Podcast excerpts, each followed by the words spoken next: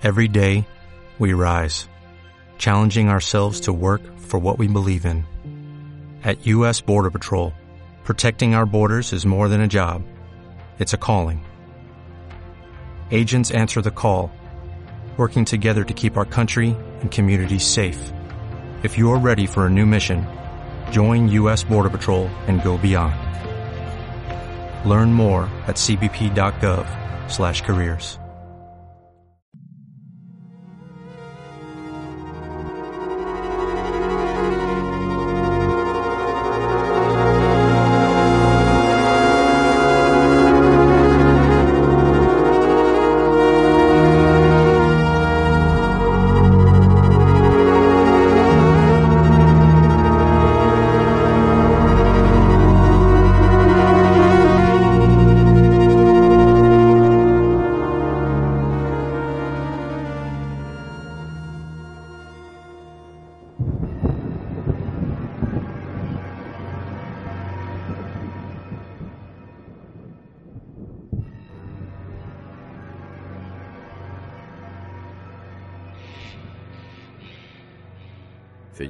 Señoras y señores, damas y caballeros, niños y niñas, criaturas y criaturas, en el episodio de hoy de La Mano Pachona les presentamos dos relatos. Empezamos el programa hablando con Luna. Él es hijo de un chamán y por lo tanto ha sido testigo de muchos eventos que no pueden ser explicados por la lógica. Él nos relata algunos de ellos. El segundo relato nos los cuenta César, quien es guardia de seguridad en una universidad que solía ser una hacienda en donde se cometieron muchos asesinatos durante la época del virreinato. Él nos cuenta que más de una persona ha sido testigo de apariciones en ese lugar y sospechan que puede ser alguna de las tantas personas que fallecieron ahí. Antes de continuar, los invitamos a contar su relato en la mano pachona para participar recuerden que pueden enviar un mensaje a nuestra página oficial en Facebook, cuyo vínculo encontrarán en la descripción. Y ahora sí, vamos a los relatos.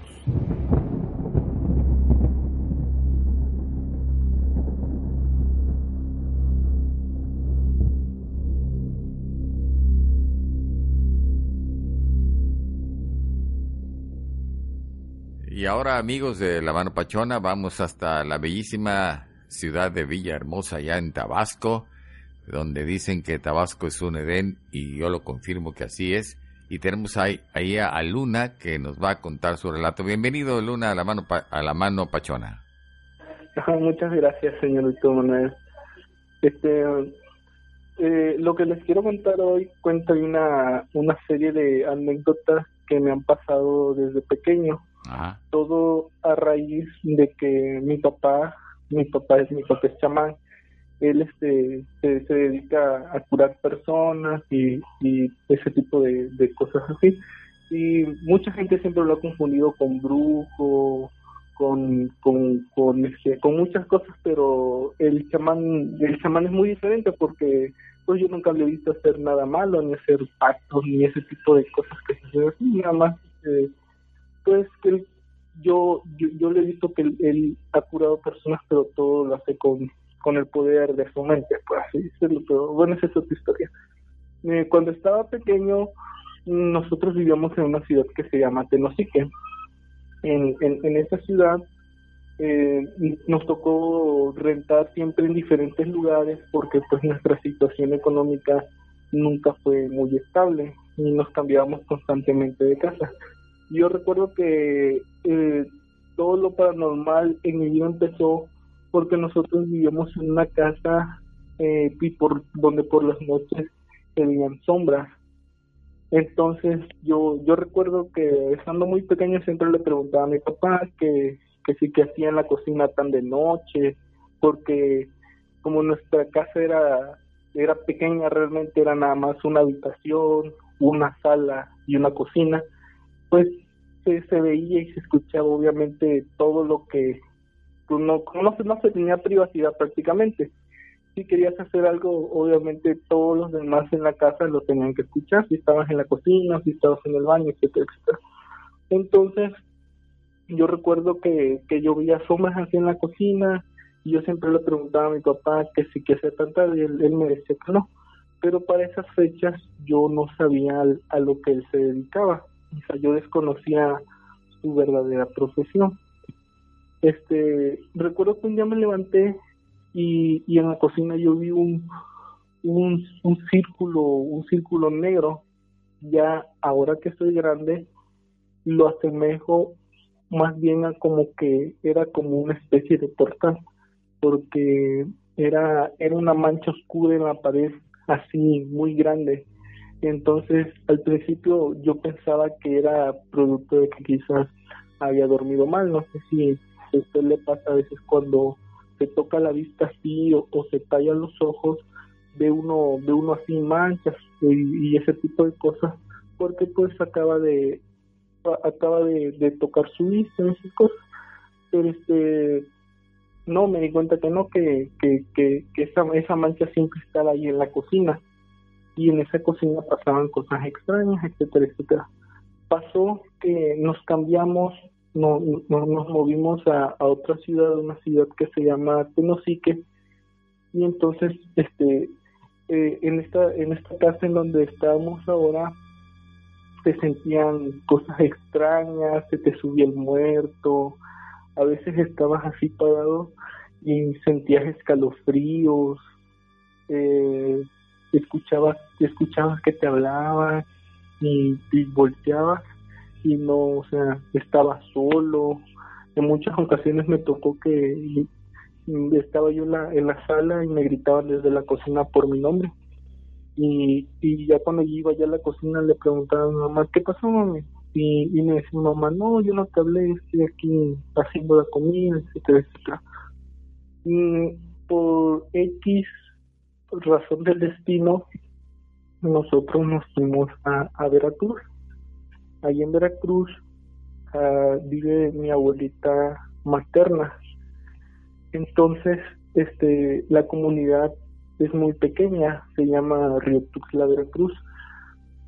Este, en casa de mi abuelita pasaban cosas, pero ya eran cosas un poquito más fuertes, por así decirlo. Eh, haga de cuenta, ya cuando llegaba la noche, me, nos tocaba dormir a mí, mi hermano y mi mamá en una cama en la misma habitación donde dormía mi abuelita con su con su hija, o sea, con, con mi tía. Entonces, entonces este, yo escuchaba que por las noches arrastraban cadenas y a veces escuchaba así como que raspaban las paredes, escuchaba, escuchaba, escuchaba la típica llorona que, que pues nunca se queja por sus hijos, nada más se queja. Y no entiendo por qué en las leyendas siempre, siempre cuentan o, o siempre comentan de que la llorona llora por sus hijos, y si no es así, realmente es así como un quejido lastimero, así como, como si le estuvieran haciendo algo a una mujer. Eh, un, un día, un día eh, llegaron visitas porque era la fecha de diciembre. Para estas fechas de diciembre se juntaban todos los primos, las primas, las tías, y entonces a los a los más adolescentes, por así decirlo, nos mandaban a dormir a otra habitación para que las mujeres pues durmieran un poco más cómodamente, las primas, las sobrinas, las tías. Eh, en, en la habitación en donde nos tocó dormir a mí y a mis primos en esa ocasión, era una habitación que no estaba, no estaba construida completamente era nada más, por así decirlo, eh, el, el piso no era no era de, no era ni de mosaico, era era repellado así con, con cemento nada más, como cuando hacen las banquetas y esperan a que se seque y no le ponen mosaico, era así nada más el repellado, por así decirlo.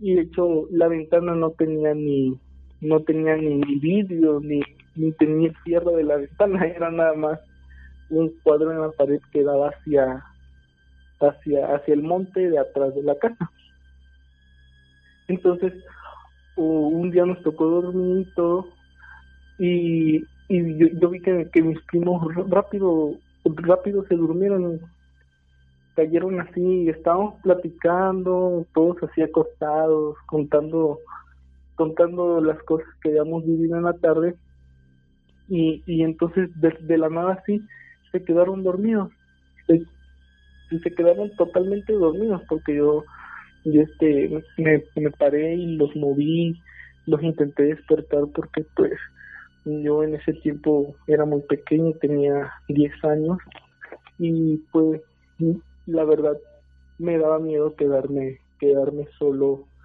ahí despierto toda la noche en la oscuridad y todo eso.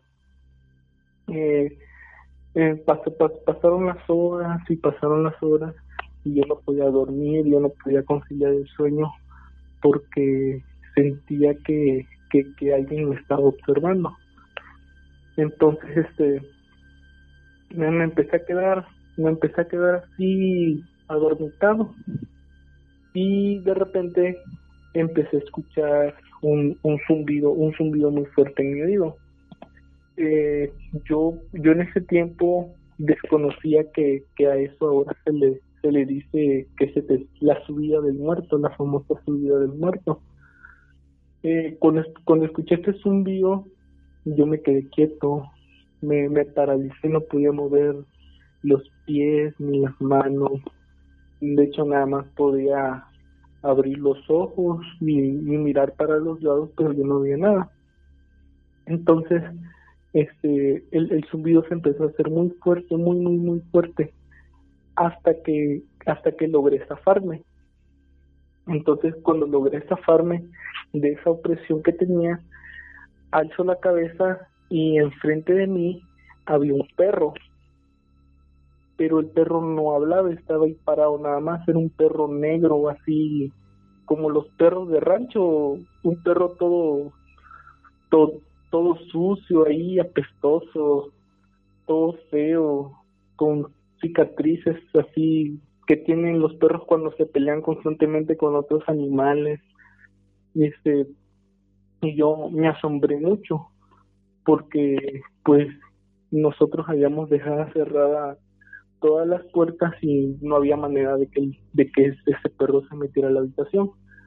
Entonces, como vi que el perro no hablaba, yo me, me senté sobre, sobre donde estaba acostado, o sea, me incorporé y yo quise acariciar al perro, quise, quise tocar al perro para agarrarlo y, sacarlo de la casa. Eh, cuando, cuando quise hacer esto, el perro se, se hizo hacia atrás, pero sus facciones cambiaron. Era, era un perro, pero sus facciones eran, su, su cara, su cara y sus facciones eran como las de una persona. Eh, ahorita en, en, en, redes sociales no sé si ha visto un, un post de, de, un perrito que llevaron a la veterinaria, pero no sé qué le hicieron, que quedó con rasgos humanos, que se, se ve el perrito y se ve como si fuera la cara de una persona en vez del, de la cara de un perro. así se veía más o menos este, este, este animal. Ajá. Eh, en, cuando, cuando, yo vi eso, yo me, me, me volví a quedar congelado, pero yo me quedé es decir, yo me quedé congelado, pero con la mano estirada hacia el perro, porque yo lo quería tocar para, pues por curiosidad, para entretenerme con él, porque como yo no podía dormir, yo dije voy a, voy a estar, voy a estar aquí con el perro y el perro me va a acompañar hasta la madrugada, que, que sea de día y que salga el sol. Pero pa, pasó eso. Entonces este, el animal se hizo hacia atrás y yo me quedé congelado pero yo vi en la expresión del animal que él vi, una, vi una expresión de asombro. Entonces me quedé quieto y, y yo quería yo quería gritar, yo quería yo quería hacer algo, yo no podía moverme, estaba totalmente congelado, no podía mover ni un dedo ni podía mover los ojos. Y el perro me empezó a hablar. Y cuando el perro me empezó a hablar, yo sentía que, que se me acababa el mundo, sentía que, que yo sentía que me iba a desmayar, se, me iba a salir el corazón y el perro me, empezó a estar diciendo, ¿y tú cómo puedes verme? Y me empezó a estar diciendo el perro cosas así como, es imposible que, que tú me estés viendo, ¿cómo puedes hacer eso? Te voy a matar. Eh, me empezó a estar insultando, me empecé a estar diciendo, bueno, lo más que me decía eh, era eso, me decía, te voy a matar, tú no puedes verme, te voy a comer, te, eres un hijo de tal por cual, y me insultaba y me decía cosas así feas y, todo eso. Entonces, tanto era, tanto era mi, mi, miedo en ese momento de que yo quería zafarme, que logré con, con una pierna, logré patear una silla que tenía ahí cerca, una silla de madera, porque yo dije, a lo mejor si pateo la silla, la silla se va a caer y donde se caiga se van a despertar mis primos. Entonces, cuando yo pateé la silla, la pateé con tal fuerza de que la silla se hizo hacia atrás. Entonces, cuando la silla se hizo hacia atrás, la silla se congeló también. Usted me entiende, la silla se quedó en una pata, pero se quedó congelada. O sea, se, quedó totalmente totalmente congelada, como, como en las películas cuando se detiene el tiempo y todos se quedan así quietos y, y, los vasos de agua, las gotas de agua se quedan quietos y, bueno, usted se está dando una idea. Entonces, yo recuerdo que, que fue, fue tanta mi impresión por eso que yo creo que me desmayé, porque no, yo recuerdo que, que cuando vi eso, yo mi corazón em, empezó a latir tan rápido y tan rápido que, yo cerré los ojos y ya cuando cuando abrí los ojos estaba yo en mi estaba yo ahí recostado en, mi pedazo de cama donde donde me había tocado dormir y, me sentía mal me sentía aturdido me sentía como no sé si alguna vez se ha peleado con alguien pero yo me sentía como cuando te agarras a golpes con una persona y al otro día te duele todo el cuerpo, te duelen los brazos, te duelen las piernas, la espalda, te me dolían todos los músculos. Entonces como eso ya había pasado y el, el perro ya no estaba. Y me paré, me revisé a ver si no, si no me había mordido ese animal, si no tenía alguna herida, uh, o mm, a, a, a, revisarme prácticamente pues prácticamente todas las partes de mi cuerpo a ver si si si no si no me había lastimado al perro. Me tranquilicé un poco y me paré a la cocina por un vaso de agua. Pero en ese tiempo que me paré mm, no me había yo no me había como dicen no me había caído el 20 sino hasta ya muchos años después de que me pasó eso no me había caído el 20 de que todas las cosas se veían extrañas en el sentido de que todo en la casa estaba acomodado en un lugar diferente a como estaba acomodado normalmente. La mesa que teníamos para comer siempre estaba siempre estaba en el medio de la sala y, y yo recuerdo que, que, en esa ocasión estaba estaba pegada hacia la parte izquierda de la sala así pegada a la pared pero no, no le tomé importancia porque yo pensé a lo mejor mañana con, como allá se acostumbra a hacer muchos tamales y todo eso, cuando van a hacer así, pues ese tipo de cosas, mueven los muebles y mueven las cosas para ocupar todo el espacio de la sala. Y yo pensé, no, pues a lo mejor mañana van a ocupar este espacio, van a estar, a veces sí, no le tomé importancia. Pero yo vi muchas cosas, por ejemplo, el garrafón de agua que, que manteníamos en una mesa no estaba en la mesa, estaba, eh, eh, eh, estaba en una mesa pero que está en la cocina, en otro lugar, los vasos no estaban donde, el traste con vasos no estaba donde siempre está, estaba en otro lugar, etcétera. Tomé agua y yo sentía mucha ansiedad, me sentía así como, no sé, me sentía nervioso, como cuando vas a salir a algún lugar y estás tan emocionado que te pones nervioso y luego no sabes qué hacer y, todo ese tipo de cosas. Eh, caminé hacia la, hacia la sala y me paré en la ventana. Y estaba mirando hacia afuera. Mi abuelita frente, frente a su casa tiene como a 30 metros, tiene un montón de árboles de almendro. Este, de ahí, del de los árboles de almendro, yo, yo vi que venía caminando, que venía caminando alguien, porque pues como allí es un ranchito, todo con la luz de la luna se alcanza a ver. La luz de la luna no es muy fuerte, pero pues sí, cuando ya está así la luna llena, se ve, se ve clarito, clarito, este, la noche. Entonces, entonces yo vi que venía caminando alguien, pero esa persona cada vez que, que, que, que se iba acercando, su forma iba cambiando. Yo cuando yo cuando lo vi a lo lejos yo pensé que, que era una persona porque pues allá en los ranchos se acostumbra de que pueden ser las dos o tres de la mañana, cuatro, cinco, y siempre te encuentras una persona, ya sea que, que anda algún borracho bebiendo su caña, o, o, quizás este, muchas personas se levantan a las cuatro de la mañana para irse a pescar, porque como el, río el río está, está un poquito lejos, eh, se tiene que hacer una hora, ya cuando llegan allá son las cinco de la mañana, y eso de la pesca, etcétera, etcétera. Entonces, cuando esta persona se venía acercando, su forma iba cambiando, se iba haciendo más grande y, y más delgado, como que se iba estirando.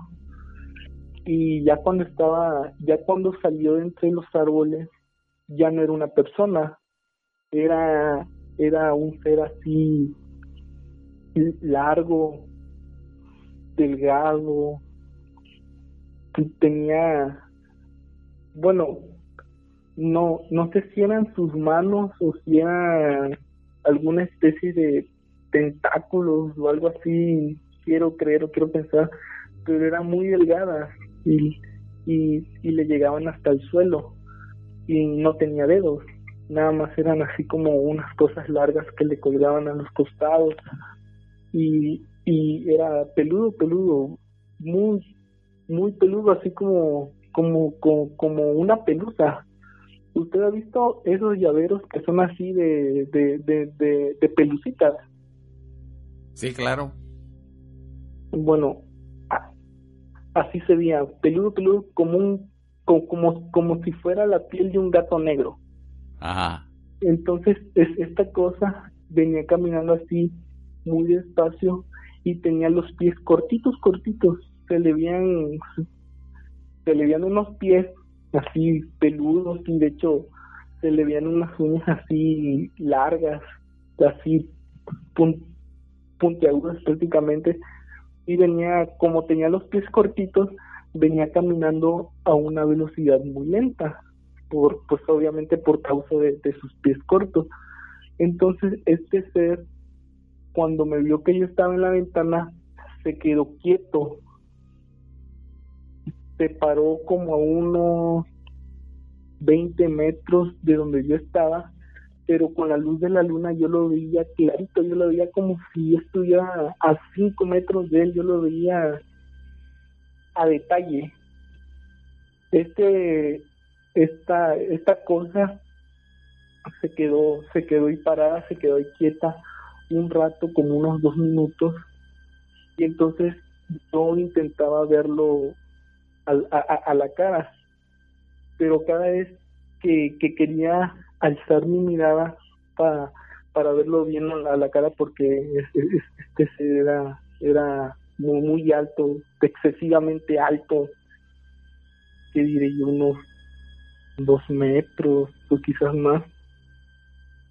Este, me sucedía, no sé si usted ha, ha, salido el sol y de repente el sol está tan fuerte que no puede no puede alzar la mirada.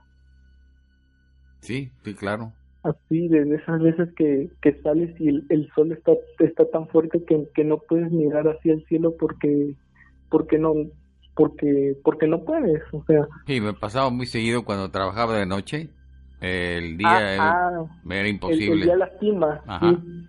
Entonces este, yo quería ver a este ser a, a, la cara para, para ver cómo era porque yo estaba asombrado.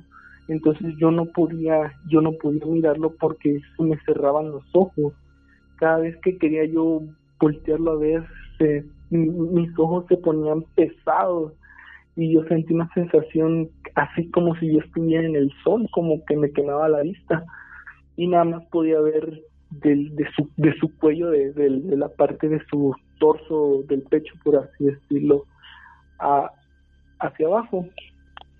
Y yo me quedé ahí y este y yo yo yo yo me quedé asombrado entonces lo lo que lo que yo había escuchado por parte por parte de mi papá de mis abuelitos y todo eso es que si, si tienes un, machete a la mano tienes que hacer un, un, un círculo.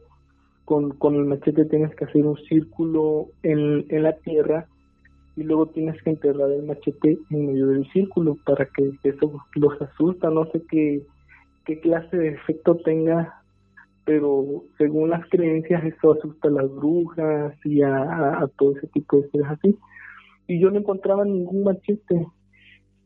Y se, yo, yo empecé a entrar en pánico porque pues en casa de mi abuelita es un rancho y obviamente tienen muchos machetes porque pues mis tíos se tienen que ir que ir a la milpa, tienen que ir tienen que andar cortando monte para cortar cualquier leña o todo eso, el machete es una herramienta indispensable. Ellos tenían muchos y yo no encontraba ninguno y yo me empecé a desesperar porque decía, bueno, ¿dónde están dónde están todos los machetes?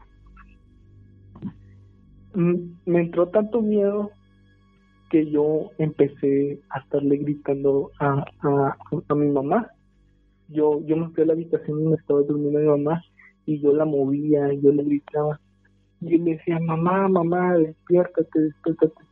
Pero era como si yo moviese un cadáver.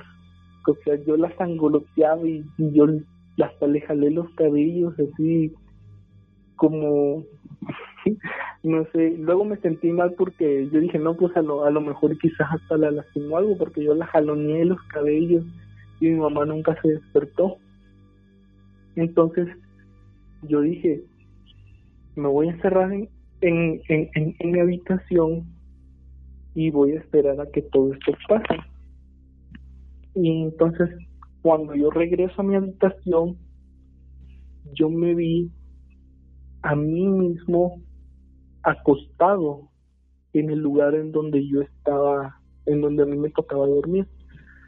Entonces cuando yo me vi, cuando yo vi mi propio cuerpo acostado, entré así como, eh, no sé si ha visto esas escenas de las películas donde una persona está muriendo y de repente ve flashes así de, cosas que le pasaron en su vida.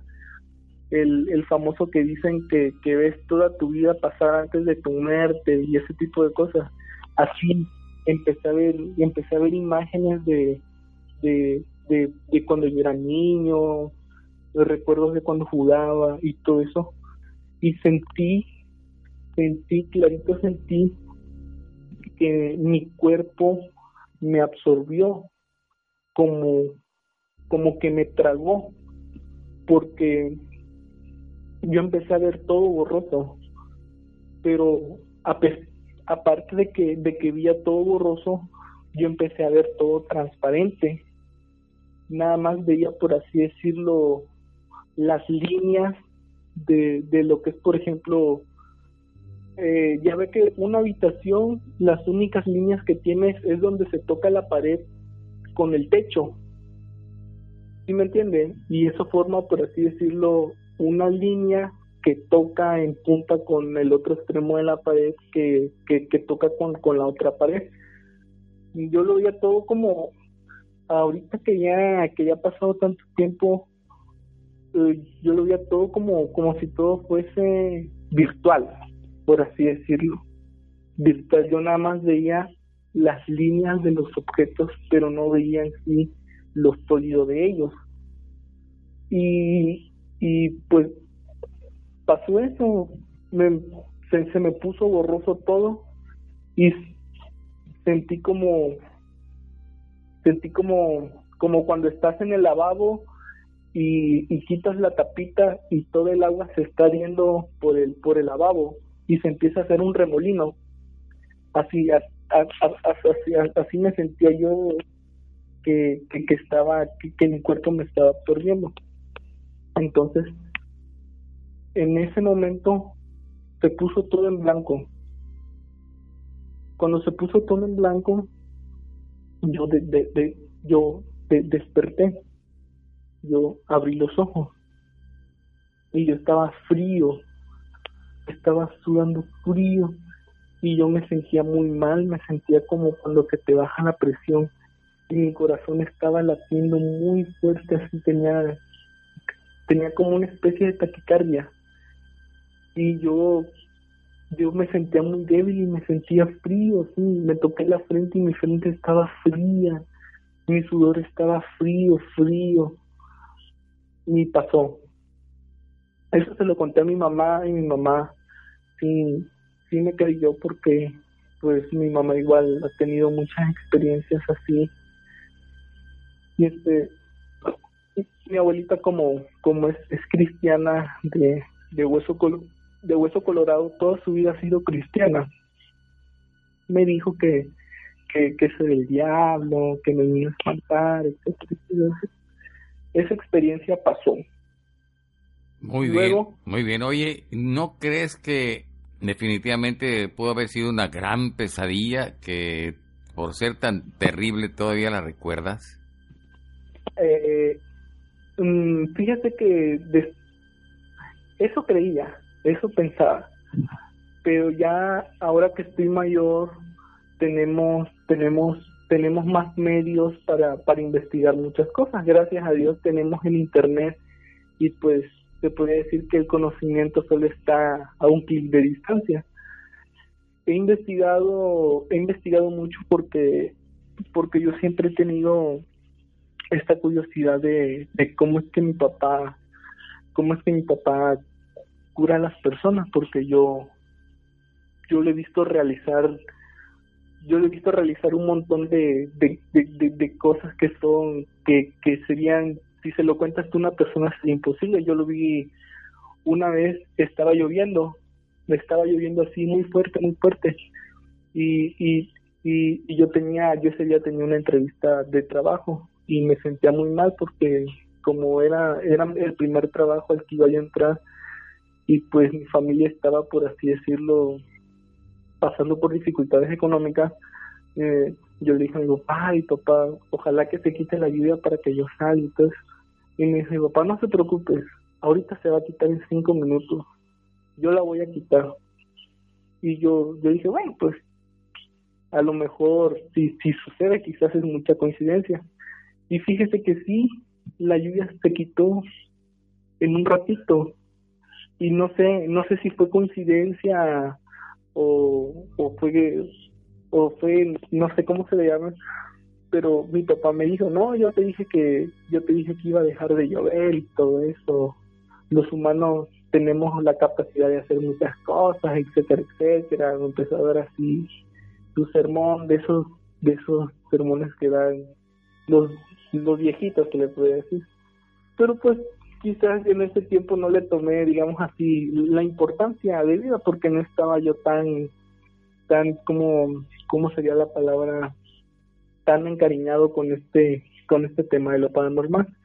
Y retomando a la pregunta que me hizo, yo este, he investigado y este, he estado practicando lo que le dicen los famosos viajes astrales, que es cuando te sales del cuerpo. Ajá, se, se desprende tu, tu parte etérea, o tu conciencia, por así decirlo, se desprende de tu parte física y puedes ver el, el, el otro lado, como, como le dicen en algunas culturas.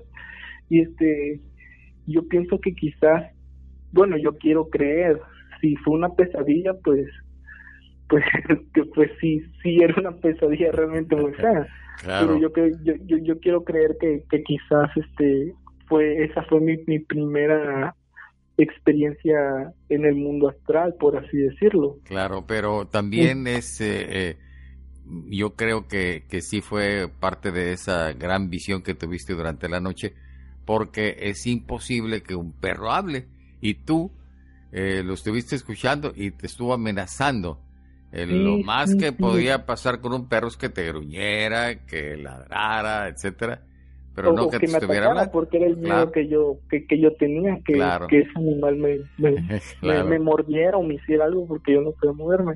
Claro. Este, bueno, eh, eso pasó, eso pasó y este y entonces yo siempre yo siempre le he preguntado a, a mi papá, papá, ¿cómo es que cómo es que tú pues ajá cómo es, cómo es que tú pues es, normalmente eso lo hacen a, base de energía. Y sí se ha comprobado que, que se pueden lograr muchas cosas a través de la energía.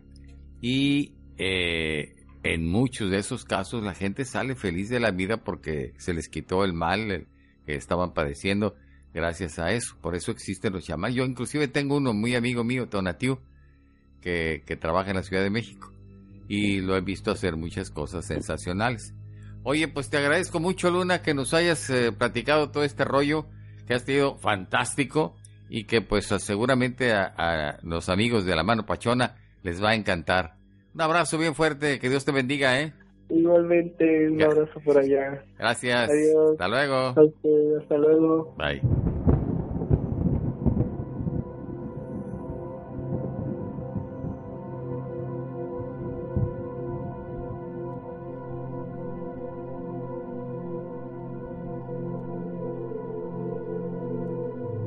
Bueno, vamos ahora a entrevistar a un caballero que hace contacto con la mano pachona, César Valentín. Buenas noches. Buenas noches, señor Víctor. ¿Cómo está allá donde usted vive? Pues bien, bendito sea Dios, acabamos de regresar de trabajar y pues ahorita que me llegó la llamada, pues me dio gusto. Ajá. Y pues dije yo, pues vamos a aprovechar para contar aquí algunos relatos, me aporte naturalmente. Muchas para gracias. ustedes aquí en el programa, que es un gran programa que la verdad yo tengo yo muchos años de escuchar el programa, de hecho este yo grabé como por el 98 algunas grabaciones que he hecho se las compartí a usted. Ajá, cierto. Y este y pues tengo yo este un conocido que me va a conseguir otros dos cassettes más con grabaciones suyas del 98. Hijo, se lo voy a agradecer mucho. Las ¿eh? voy a compartir yo a ustedes por estos días, quizás unas dos semanas en lo que yo quemo estos una memoria. Ajá. Y ahora los paso yo a usted para que las comparta a YouTube o al canal que usted quiera. ¿Cómo Son no? grabaciones suyas para usted. Ok, pues muchas gracias, César. Un abrazote y gracias por eso. Y, sí. y estoy con la oreja parada para escuchar el relato. Claro que sí, don Víctor. Mira, este, yo hace muchos años yo trabajé yo en una universidad que se encuentra aquí por tráfico. Le hablo yo de como por el 2007 más o menos. La universidad, no sé si se puede decir el nombre. Claro que sí. Mira, es la Universidad Fidel Velázquez. Ajá. En esa universidad yo trabajé durante unos 7, 8 años más o menos. En esa universidad yo, este, pues yo no la conocía naturalmente. Me habían llegado rumores de que esa universidad pasaban cosas y, y que según espantaban y todo eso. En esa universidad yo, este, yo trabajé, este, pues entré a trabajar yo de pura suerte porque mi hermana no pudo estar a trabajar, yo entré a trabajar en su lugar. Entonces, este, con ella yo, este, estuve yo, este, interactuándome para que me dieran chance de trabajar. Entré a trabajar y ahí conocí un poco la historia de la universidad. Esa universidad antes era una hacienda. La hacienda se llamaba La Encarnación. La hacienda es del siglo XVI. Por lo que yo tengo entendido es este fue fundada en como por 1650 por un conde, un conde que era el famoso conde de Miravalle que aquí gobernó ya de la época de los latinfundios y la época en que expandían las hectáreas y todo eso y abarcaban casi toda la parte del Estado de México. Entonces decían que su sede se encontraba pues naturalmente aquí en Nicolás Romero. Esa hacienda pues es antiguísima y en esta hacienda pues naturalmente pues pasó toda la historia. Pasó la época naturalmente de, de lo que fue la época virreinal, la época De la independencia y la revolución. Sí, de la, de la revolución. De hecho, aquí comentaban que alguna vez llegó a venir Porfirio Díaz. Entonces, este, alguna vez llegó a hospedarse en aquella hacienda, que de hecho ahorita ya son ruinas la hacienda, pero en aquella época pues tenía su esplendor. De hecho, esta hacienda, alguna vez este, se grabaron grandes películas. Por ejemplo, Tierra de Hombres de Ismael Rodríguez, La Flecha Envenenada con Gastón Santos, Caballo de Plata, algunas películas antiguas de Gastón Santos, de Ismael Rodríguez. Alguna vez llegaron actor aquí, actores grandes como Piporro, como Andrés Soler, como Carmen Montejo, como Pedro de Aguillón, este, Antonio Aguilar, o sea, varios aquí actuaron aquí por todo lo que son los lares de Nicolás Romero y la Siena, naturalmente. Y hay muchas películas que se conservan como era la Siena en su esplendor. Había un tren y había varias cosas. Pues bueno, ya voy a, entrar este, al relato de terror. Que es claro, adelante. Sí, mire, este, en esta hacienda yo este, de trabajar y naturalmente me decían, no, que aquí espantan y que aquí, este, pues sí, naturalmente es una hacienda antigua. Aquí mataron a mucha gente, de hecho. Colgaron a mucha gente y este asesinaron, de hecho, en la parte de la externa de la universidad, se encuentra y todavía se conserva el pabellón de fusilamiento, se encuentran ahí las balas que se atravesaban a los que pues, le disparaban. Claro. Entonces, este, yo, este, pues yo era muy como escéptico porque decía yo que no puede haber que espanten aquí. Pero pues me tocó vivirla aquí varios compañeros me llegaron a comentar, no, pues sabes que pues que aquí espantan y que te cuidado la noche, que porque como a las 11 o 12 aquí comienzan a espantar, que se aparece aquí una viejilla, la famosa señora Capetillo y el niño Capetillo, de hecho son muy famosos aquí en Nicolás Romero, y ellos este murieron. Y de hecho sus tumbas están en una cripta familiar que se encuentra en la universidad, de hecho están enterrados ahí en la capilla de la hacienda. Y ahí descansan ellos, pues ya que tienen más de 120 años que murieron ahí y ahí descansan ellos. La leyenda es que dicen que ahí en esa hacienda se aparece la señora caminando con un bastón, naturalmente flotando en la parte de la esplanada de la hacienda. Y también este el niño dicen que muchos se lo han encontrado en el edificio de la rectoría, que ahí avienta una pelota y comienza a jugar con, pues sí, pues con, sí, con la pelota y pues naturalmente pues los, la persona, las personas lo ven y lo escuchan que según grita y todo eso. Pero pues yo no creí eso, o sea, simplemente me lo dijeron porque, seguramente para espantarme. Claro. Pero bueno, ahora le voy a comentar cómo pasó mi experiencia. Pues bueno, entre tantas experiencias que hubo, yo alguna vez yo estaba yo, pues como de vigilante, estaba yo viendo la televisión, estaba viendo las portátiles, las chiquitas y estaba viendo yo este pues, una caricatura. Entonces, este, actualmente a un lado de donde está mi televisión se encuentra lo que son los checadores que checan la tarjeta de entrada y salida de los profesores. Esa ocasión estaba viendo la televisión, eran como más o menos como once y media de la noche pues ya se habían ido todos los profesores y este mi jefe de turno me dijo que este me esperara yo en lo que los profesores se iban, porque iban a muchos profesores que iban a checar salida o entrada, dependiendo. Y entonces para esto pues yo dejé pues la puerta del rectoría abierta para que entraran los maestros. Yo ya había apagado todo porque ahí naturalmente pues se, tiene que la costumbre de apagar todas las luces por la electricidad y por todo eso. Entonces este, estaba yo sentado en la televisión y de pronto yo vi que enfrente de mí se encontraba una especie como de sombra. La silueta de una persona entonces, pues yo creí que era un profesor. Se vio desde la ventana porque pues se ve la ventana trasluce, se trasluce y pues naturalmente ve uno hacia afuera. Entonces, este yo este salí naturalmente a ver y luego luego quise enseñar la luz y le dije yo, disculpe profesor, ahorita le enseño la luz para que pueda checar. Cuando salgo no había nadie. Entonces, este, le comenté yo a mi jefe de turno, oiga, JT, mire, lo que pasa es que quiero saber si ya no hay profesores aquí, porque yo siento que a lo mejor ya a ver queda uno por ahí no, ya no queda nadie. Y le dije, ¿no sabe qué? Pues mire, este, parece que aquí había alguien adentro. No, pues simplemente, pues mis compañeros hacían bromas en el radio y este, empezaron a hacerme ruido de brujas y lloronas y todo eso y pues comenzaron a burlar. Diciendo, no, ya te espantan, ya te están espantando como te espantan aquí en la universidad. Pues nada más quedó ahí esa anécdota, pero pues después pasaron muchas cosas raras. Aquí alguna vez, este, en ese caso, pues aquí había dos compañeros que entraron que venían de lejos, creo que de Corritlán Escali, los mandaron una comisión y vinieron a cuidar la universidad, estuvieron aquí como un mes. Estuvieron a gusto aquí cuidando la universidad y todo lo demás. Y cuando de pronto este los mandaban para un edificio, la biblioteca le dicen ese edificio. En ese edificio es muy conocido de que ahí espantan muy feo porque ahí este, como hay muchos libros, se escucha cómo se caen los libros, se escucha cómo este, pues naturalmente el calor, sabe que el con el calor este el plástico, los metales, todo eso, pues sí, se escucha como golpes y todo eso. Pero esa ocasión estaban ellos ahí este, viendo la televisión, uno de mis compañeros. Entonces, este, ya que lo estaba viendo, pues acostó. Ya que estaba ya acostado porque pues tenían que ser el rondín como a las dos de la mañana, sintió que alguien le tocaba el pie, le jaló el pie posteriormente y después este sintió que lo estaba que una mano subía arriba de él y lo estaba estrangulando le habló al jefe de turno le dijo no sabes qué júntate pues mire lo que pasa es que no sabe que este aquí nos espantaron cómo que nos espantaron no sabe que este se puso a chillar luego luego no sabe que pues ya no quiero estar aquí este oye este cómo se llama este a salirme de aquí del edificio ya no puedo estar aquí le dijo otro chavo también lo mismo.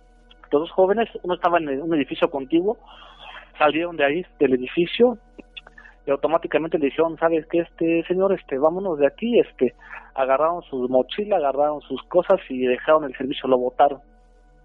Y dejaron el servicio así como así, porque dijeron que lo espantaban muy fuerte y casi casi llorando salieron de ahí de ese edificio.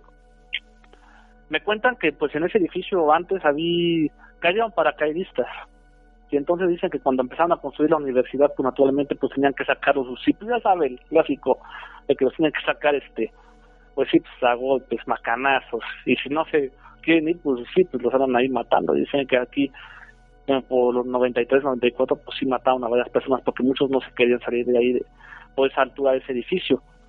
Y pues naturalmente, pues es lo que, lo que pasa dentro, por ejemplo, de ese edificio. Aparte también hay otro edificio que tenemos aquí nosotros, este, el gimnasio también. Ahí se escucha mucho que también, este, como que jalan algunos muebles de ahí del gimnasio y creen que esa es gente que este que a lo mejor los los antiguos residentes de ahí de los que vivían ahí de pues sí de de, paracaidistas. De hecho aquí todavía se conservan dos que tres lavaderos cimientos de, las personas que vivían ahí lavaderos cimientos de casas entonces pues todo eso se derrumbó cuando comenzaron a construir esta universidad. Pero bueno pues fue así que sin contarlo también lo que pasó aquí en la hacienda de que aquí mataron a mucha gente y toda la época que se vivió pues sí este pues sí nos deja pensando. De hecho, aquí muchos muchos alumnos de aquí nos han preguntado a nosotros que, que cómo está la situación aquí en la escuela, que se espantan. Pues yo sí me ha abierto digo, ¿saben qué? Aquí sí espantan, aquí mataron a mucha gente, a lo mucho aquí mataron a mucho como unas dos mil personas y aquí de todos tipos, de todas épocas, pues aquí sí se vivió mucho este, lo que es este, pues sí, la violencia entonces, pues sí, les comento todo lo que está comentando ustedes, aparte otras anécdotas más, entre ellas, por ejemplo, que aquí en esta universidad está una especie como de torres y castillos que todavía se conservan en pie. De hecho, aquí han llegado a grabar algunos documentales de la universidad y todo eso de los alumnos graduados y se me toman pues, naturalmente fotografías y pues, naturalmente lo que se ve en las fotografías, ve como rostros, siluetas y voces y todo eso. Alguna vez llegó un amigo mío, fue a filmar ahí en la parte de la torre porque dicen que hay una torre que tiene unas escaleras que uno baja de caracol hacia abajo. Era como un túnel y conectaba con una fábrica que se encuentra en la colmena. De ahí de tráfico a la colmena es como una media hora en camión. Seguramente imagínense cuánto tiempo se recorrerá uno en un túnel. Y aparte pues también ahí pues el ferrocarril que estaba ahí. Decían que porque cuando entraban ahí los revolucionarios o los de la época de Juárez, pues sí, este, había un camino secretos y ahí se metían los riquillos, se escapaban para que no les fueran a hacer algo entonces seguramente quedó esa vida.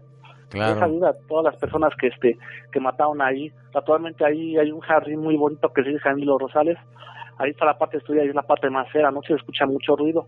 Abunda mucho murciélago, abunda mucha araña, mucho animal de esos así rastreos, pero pues bueno, pues lo que más estremece ahí es el aspecto tétrico que tiene la hacienda. Oye, y cuando tuviste esa sombra, eh, ¿qué, ¿qué, era? ¿Qué, ¿Qué se movía? ¿Estaba fija?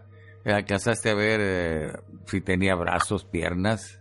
Pues mira, la vi fija y una persona que tenía así como entre 35 y 40 años. Tenía cabello negro, pero fíjese una cosa que al momento de que yo abrí la puerta desapareció, se sumó, pero bueno, no sé si este tuvo que ver este a lo mejor alucine mío.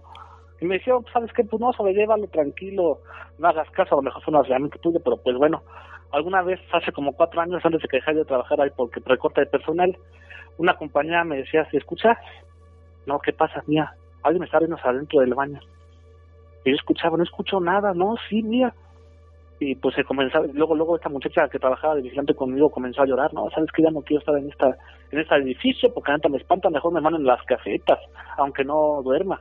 Pero adentro de aquí, este edificio de rectoría donde le cuento que pasó lo del niño, claro. dice que se escuchaban risas y este y varios compañeros. Y yo le podría contar un montón de otras que, pues ahora sí que no sé si el tiempo lo permita, pero pues. Sí, se está, nos está agotando, pero oye, pues muchas gracias por este relato sensacional, César. Y pues eh, si tienes alguna otra, eh, no, con mucho gusto, más adelante volvemos a... Claro que sí, Víctor. ¿Eh? mando un saludo a usted. Usted es una persona, una leyenda de la radio de la locución, junto con Rubén García Castillo, junto con Juan Ramón Sáenz, que en paz descanse. Usted ha sido la mano peluda. Yo los conservo a ustedes tres en mis cassettes antiguos. Yo me gusta escuchar sus relatos, aunque ya pasaron muchos años y pues yo visto por ese programa, tanto la mano peluda como la gran mano pachona que usted conduce ahorita.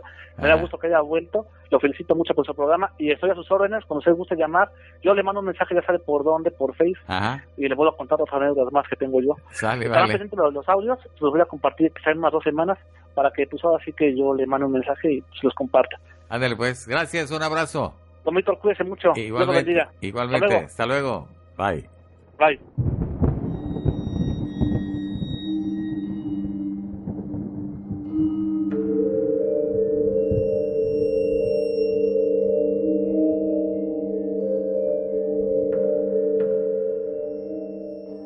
Gracias por acompañarnos en un episodio más de La Mano Pachona. Gracias también a todos los que comentan los videos y a quienes nos apoyan en Patreon. Les recordamos que lo pueden hacer con tan solo un dólar al mes y que su aportación les permite participar en una rifa que estaremos haciendo mensualmente y en la cual se pueden llevar excelentes premios. Queremos llegar a los 100 colaboradores para empezar a regalarles excelentes premios. Para apoyarnos en Patreon, sigan el enlace en la descripción de este y de todos los videos.